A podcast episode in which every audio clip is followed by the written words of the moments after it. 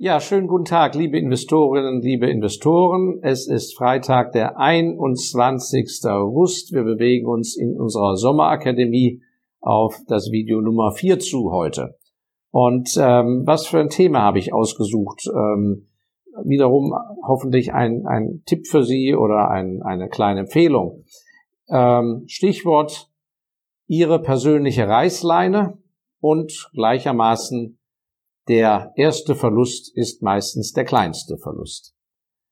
Es ist ja eine Angewohnheit, dass wir grundsätzlich, äh, wenn es knifflig wird, Angst haben, Sorge haben. Und wenn wir jetzt in den Bereich zum Beispiel des Investierens gehen und wir stellen fest, wir haben eine Aktie gekauft und äh, bei 40 und es ist die 38, 36, dann ist der spontane Impuls, oh, da kann ich ja verbilligen und so weiter. Und natürlich ähm, werden die Kurse an der Börse ja durch Angebot und Nachfrage gemacht und das hat häufig gar nichts mit dem eigentlichen Wert der Firma zu tun.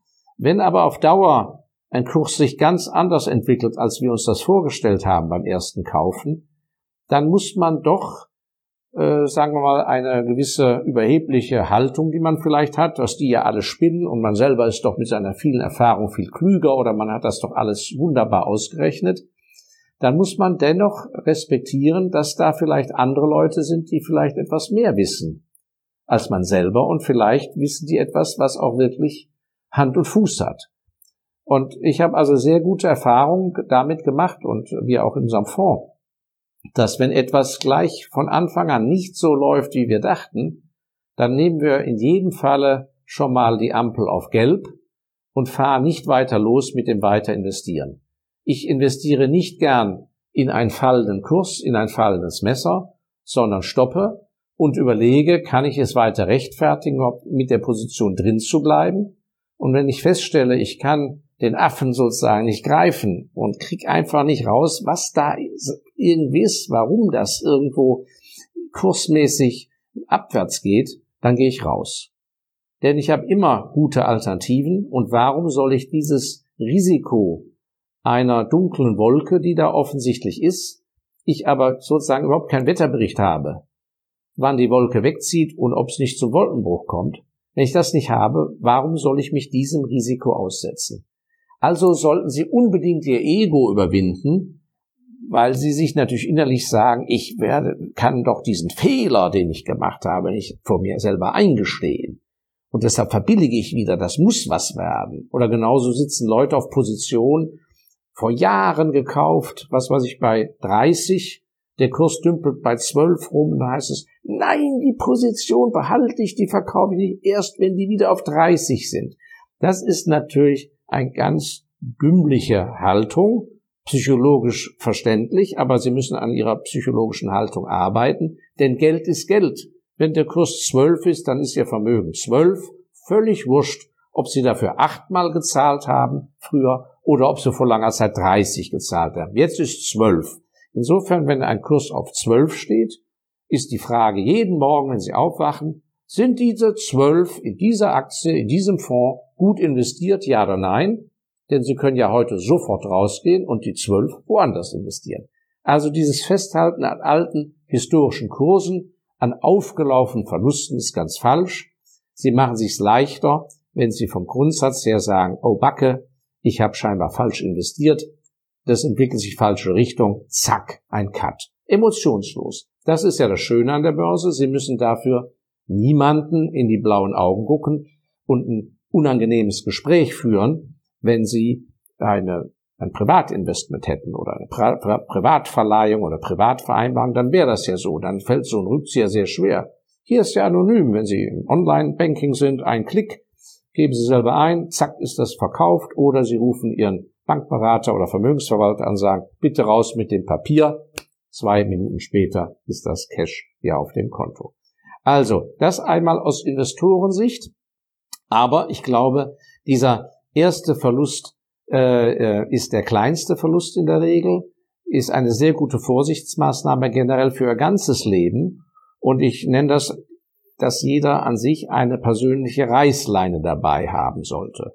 Und ich bin mir unsicher, ob ich das in einem der vorangegangenen Videos schon mal erwähnt habe. Wenn ja, dann hören Sie schnell drüber weg, wenn Sie es noch sich erinnern.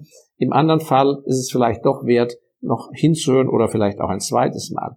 Sie sollten grundsätzlich einen geladenen Revolver dabei haben in der Tasche und den nenne ich Ihre persönliche Reißleine.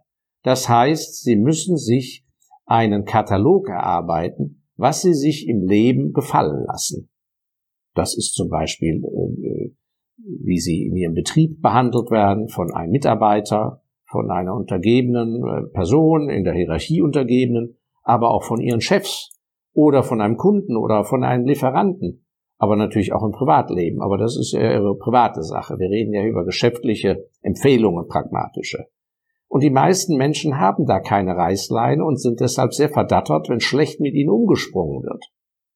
Es ist viel besser, dass Sie wissen, also bis dies zu diesem Punkt, das muss man eben hinnehmen, das ist in das Geschäftsgebaren, aber darüber hinaus, dann sage ich, stopp.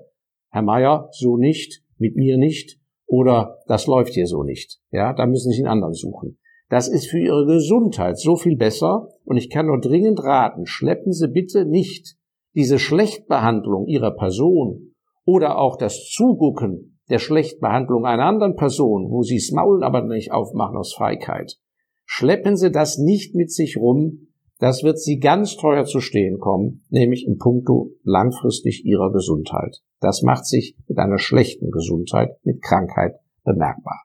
Und ich habe ein sehr schönes Beispiel als Jugendlicher erlebt. Das hat mir sehr geholfen, diese Haltung früh anzunehmen, als ich als Teenager mein Vater besuchte, der war in Paris auf Posten und wir schlenderten durch Paris. Es war auch so im Sommer, Sommerferien, äh, schlenderten durch Paris äh, und durch das vornehme Viertel Neuilly und äh, da waren auf einmal so viele wunderbare amerikanische Straßenkreuzer, so ältere. Und die hatten gar keine französischen Nummernschilder, sondern so komische. Und dann sagte ich, Mensch, Papa, sag mal, was sind denn das für Straßenkreuzer hier? Was sind das denn für Nummernschilder? Und dann sagt er, ja, das sind ganz schlaue Leute.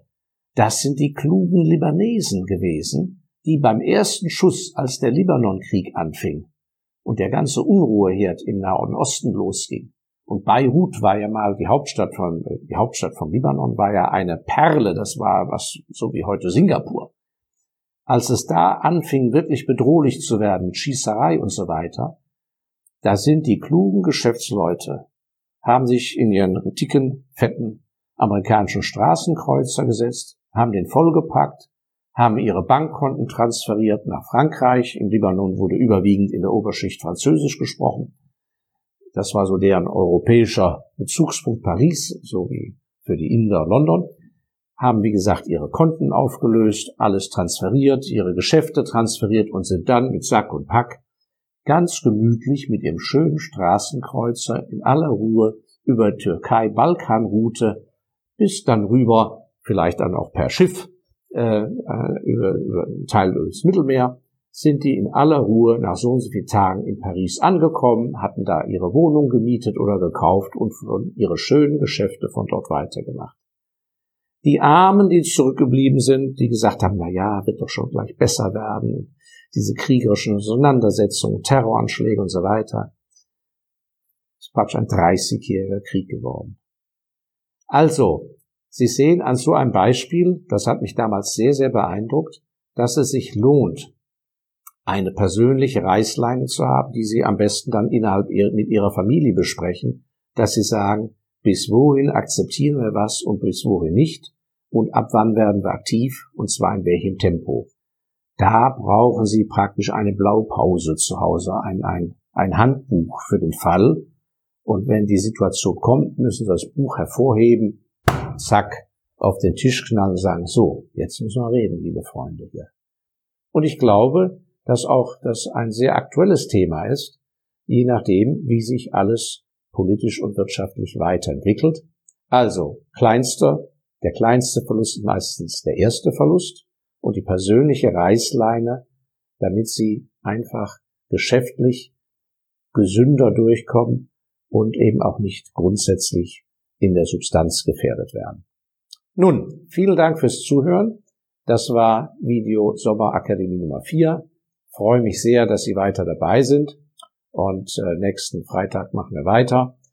Wenn Sie Fragen haben, Anregungen, selber so Dinge schon miterlebt haben, schreiben Sie es doch bitte in den Kommentar. Diejenigen, die uns neu entdecken im YouTube und noch nicht den Abonnement-Knopf gedrückt haben, drücken vielleicht drauf, dann bleiben Sie weiter schön informiert. Und ich danke Ihnen fürs Zuhören und wünsche Ihnen alles, alles Gute. Bleiben Sie optimistisch und gesund. Ciao.